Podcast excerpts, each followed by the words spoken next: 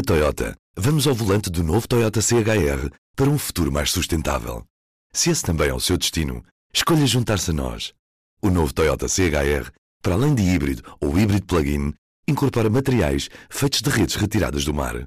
Assim, foi pensado para quem escolhe ter um estilo de vida mais ecológico e consciente. Cada escolha conta e escolher o novo Toyota CHR é ir mais além pelo planeta azul. Saiba mais em toyota.pt. Ora viva, mais uma sessão legislativa está a chegar ao fim.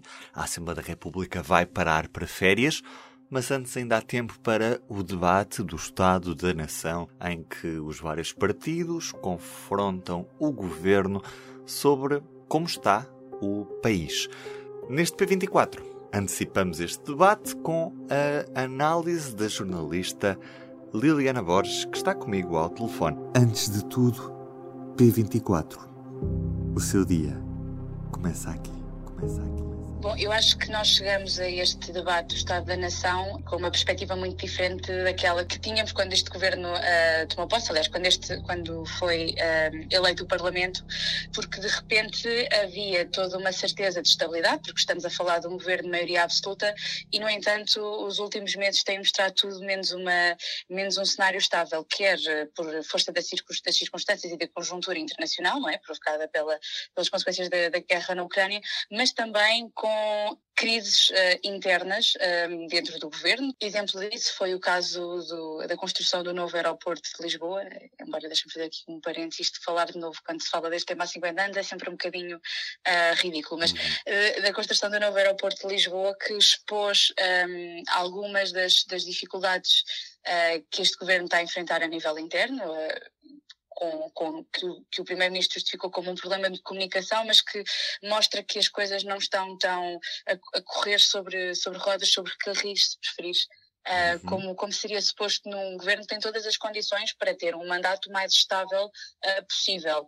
É um governo que, apesar de ter mudado algumas caras, é um, é um governo com muitas caras experientes, tem em cima de si já alguma experiência de, resposta à crise, nomeadamente com, com a crise da, da Covid-19, e que, contrariando as expectativas, acaba por chegar a este ponto muito mais fragilizado do que seria expectável. Uhum. Sei que temos uma sondagem que publicamos na edição desta quarta-feira com a opinião dos portugueses sobre o estado da, da nação.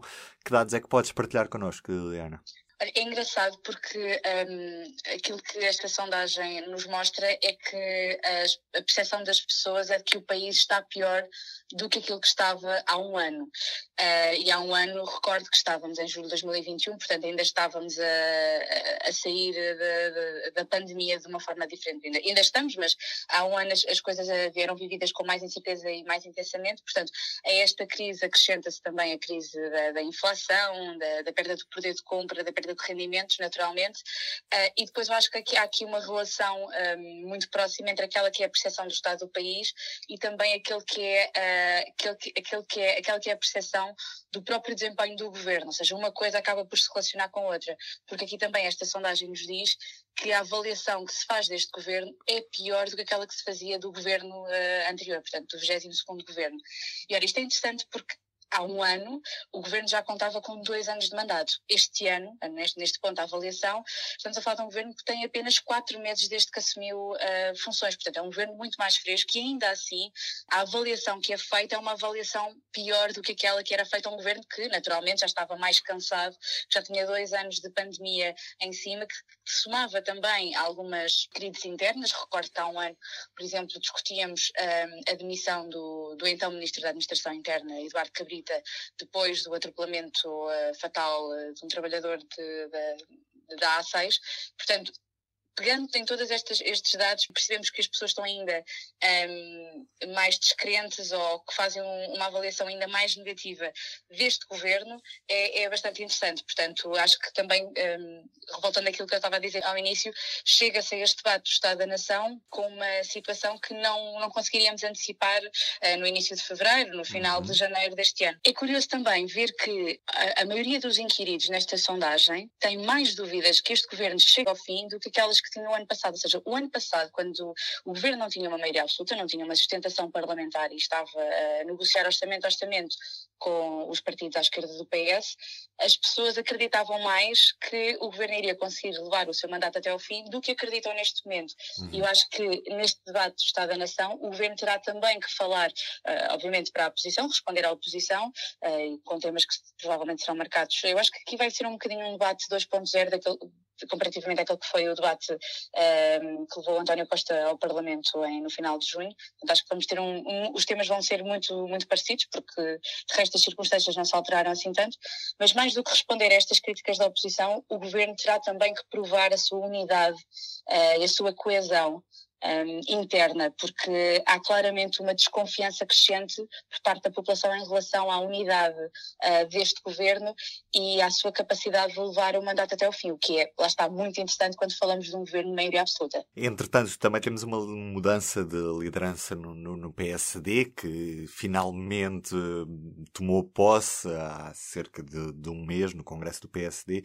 É expectável que tenhamos um debate mais uh, crispado nesta quarta-feira no Parlamento precisamente por essa mudança na, na liderança do PSD ou não se espera que, que haja essa crispação porque o governo ainda está, de certa forma, numa fase inicial e, e, e para além disso é um governo de maioria absoluta? Eu acho que a crispação iremos contar sempre, uh, embora aqui nesta nova liderança uh, do PSD, existe aqui um dado que é muito importante, que é Luís Montenegro não tem representação parlamentar. Portanto, ao contrário de Rui Rio, Luís Montenegro não poderá estar no Parlamento a debater diretamente com António Costa neste debate, ou, por exemplo, nos, nos, nos, nos debates quinzenais cuja, cujo regresso ao novo modelo está a ser estudado.